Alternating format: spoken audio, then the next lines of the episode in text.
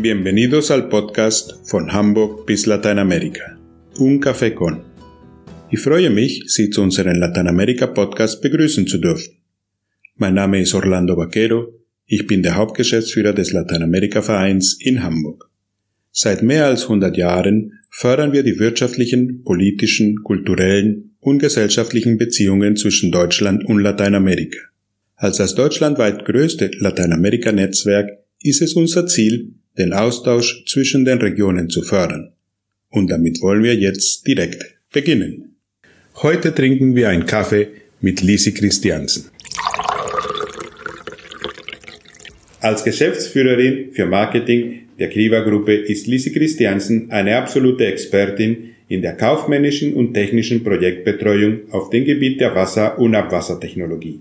Neben der technischen Vermarktung von Wasser- und Abwasserbehandlungssystemen leitet die gebürtige Kolumbianerin unter anderem alle Filialen der Kriva Gruppe und ist als Marketingdirektorin auch für Lateinamerika und die Karibik zuständig.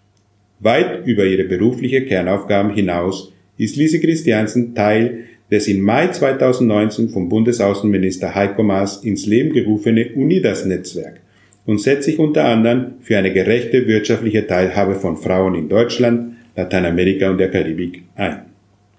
Seit mehr als 47 Jahren ist die Kriva-Gruppe ein weltweit geschätzter Partner für alle Fragen der Wasser- und Abwasserbehandlungstechnologie. Kriva liefert unter anderem komplette Wasseraufbereitungsanlagen und Service für die Wasserwirtschaft. Herzlich willkommen, Frau Christiansen. Dankeschön, Herr Vaquero. Als Sie bei Kriva gestartet sind, wie war die Sicht auf lateinamerikanische Unternehmungen? Der Gründer des Unternehmens hatte immer so eine Vorliebe für Lateinamerika. Und als ich kam, ich hatte natürlich immer mir Gedanken gemacht, warum sind keine Projekte in Lateinamerika? Und ich hatte gesehen, dass vielleicht brauchte den Einsatz von einer lateinamerikanischen Person, die die Kultur kennt. Und denke ich, das war eine von den Gründen und wie kann man das so sagen, die Voraussetzungen, Voraussetzungen um eigentlich in den lateinamerikanischen Markt reinzukommen. Würden Sie sagen, das ist ein Problem für einige Unternehmen, dass sie die Kultur, denn obwohl Lateinamerika und Europa doch sehr viele Werte gemeinsam haben, dass da doch kulturelle Unterschiede sind? Also ich denke doch. Ich kann eigentlich von meiner Erfahrung sagen, dass wir sind eigentlich nicht anders. Also die Kulturen sind nicht so verschieden, aber ähm, es sind einige, äh, sagen wir, ganz feine, also muss man ein feines Gespür haben, um eigentlich mit den Kontakten besser zurechtzukommen. Gibt es Unterschiede, weil die Kriva-Gruppe ist ja auch in anderen Teilen der Welt aktiv. Gibt es da große Unterschiede, Geschäfte in Lateinamerika zu machen als Asien oder Afrika?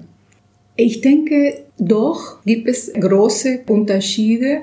Ich denke, dass die Art und Weise von den Latinos ist besser verständlich für jemand, der aus Lateinamerika kommt, der mit Lateinamerika verbunden ist. Ist da vieles entstanden? Relativ schnell haben wir äh, einige Anlagen verkauft. Wir haben im Moment Anlagen in acht Ländern Sangya ist für unsere Firma ein, eine Region, die wir äh, sehr schätzen. Nicht nur, weil wir so viele Geschäfte haben in Lateinamerika, sondern weil die Region ist auch interessant wegen äh, der Austausch mit der, mit der Technologie und die Technik. Und haben wir auch in Lateinamerika eine Stelle mhm. und äh, das ist ein Kolumbianer, der für Lateinamerika dann zuständig ist, mit dem gleichen Niveau wie unsere Ingenieurin hier. Das äh, natürlich erleichtert unser Geschäft und Betreuung der Kunden in Lateinamerika. Für viele ist immer bekannt, dass Lateinamerika oder wird immer gesehen, dass Lateinamerika ein Kontinent mit sehr vielen Möglichkeiten sind. Nun wissen wir, dass es immer ein Auf und Ab der Chancen, der Möglichkeit, der Entwicklungen gibt. Länder gehen hoch, gibt es viel zu tun, dann gehen die wieder runter, andere dafür steigen wieder in ihre Wirtschaftskraft. Wie sieht man die Zukunft? Wir haben jetzt ein schwieriges Jahr hinter uns und es gibt viel aufzubauen. Wie sieht Kriva, wie sehen Sie die Aussichten, weiter in Lateinamerika aktiv zu sein? Das ist so wie in eine Glaskugel zu sehen. Das ist sehr schwierig.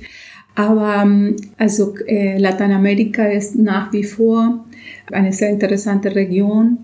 Und in dem Fall Wasser ist es natürlich sehr interessant. Wasser brauchen alle. Lateinamerika ist nicht leicht als Ziel für viele Firmen. Ähm, ich denke, es ist sehr wichtig, ein sehr, sehr gutes Produkt zu haben, weil, äh, wie ich dann vorher schon sagte, die Leute in Lateinamerika, die äh, Ingenieure, die Fachkräfte sind sehr, sehr gut ausgebildet. Also die, die Qualifikation von dem Personal ist sehr hoch und dann ist der Anspruch auch nicht äh, wenig. Wenn man da ein Produkt made in Germany äh, bringt, dieses Produkt muss wirklich sehr, sehr gut sein. Ja, Wasser, wie Sie sagen, ist ja ein sehr wichtiges Thema.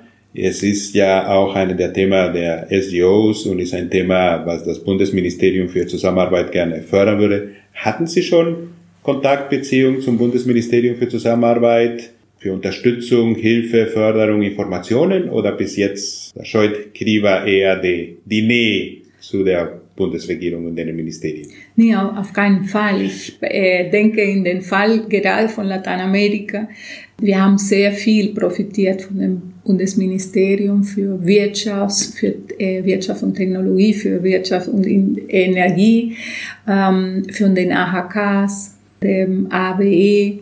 Also für mich war es eigentlich eine so große Unterstützung. Ich kann es nur sagen, dass es intelligent ist von diesen Organisationen, von der Bundesregierung, alles, was es eigentlich zur Verfügung ist, dann auch zu nutzen. Das ist eigentlich dafür da und es ist wirklich sehr, sehr großzügig.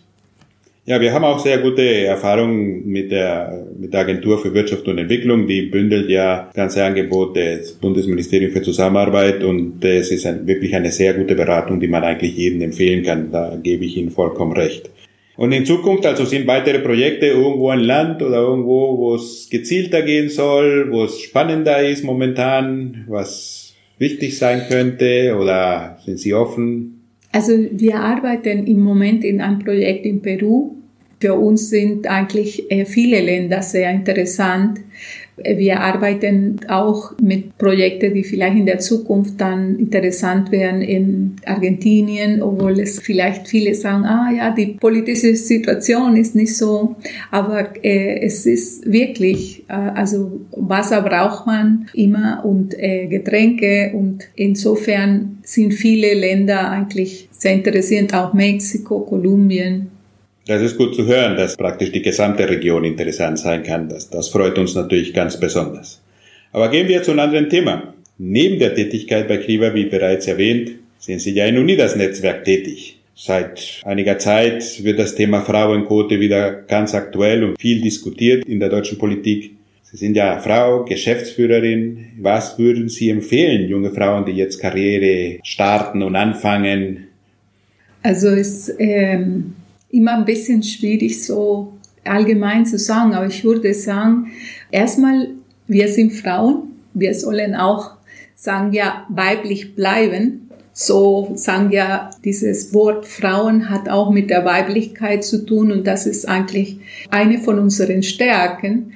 Und äh, das würde ich zum Beispiel auch hervorheben und auch, man muss authentisch bleiben. Man, ähm, also man soll sich nicht unsicher machen lassen. Die Qualifikationen, die man hat, die sind so viel wert wie die Qualifikationen, die Männer haben. Ich denke auch Zusammenhalten. Also wir sind Frauen und wir können mit anderen Frauen sehr gut arbeiten. Und das ist zum Beispiel eine von meine, sagen wir, wie ich eigentlich agiere. Ich äh, finde, dass man mit Frauen sehr, sehr gut arbeiten kann, auch als Frau.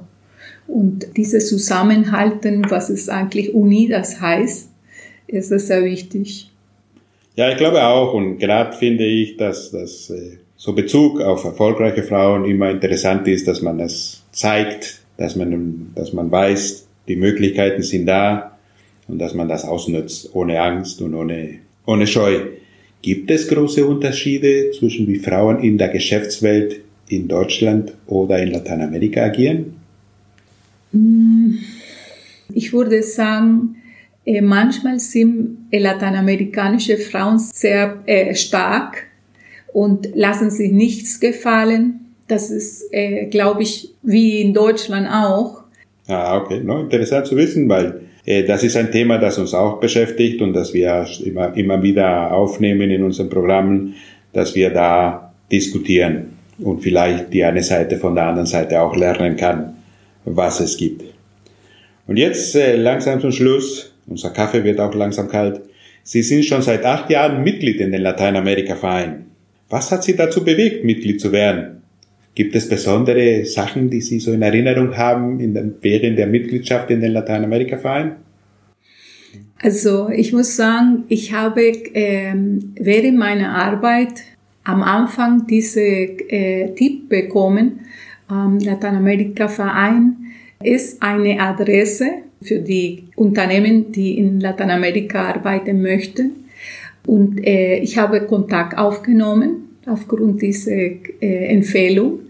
Und ähm, ich muss sagen, das ist für mich immer so, wie, äh, wie in meine Region zu kommen, also äh, Lateinamerika-Verein macht sehr viele Veranstaltungen, sehr hochkarätige Events.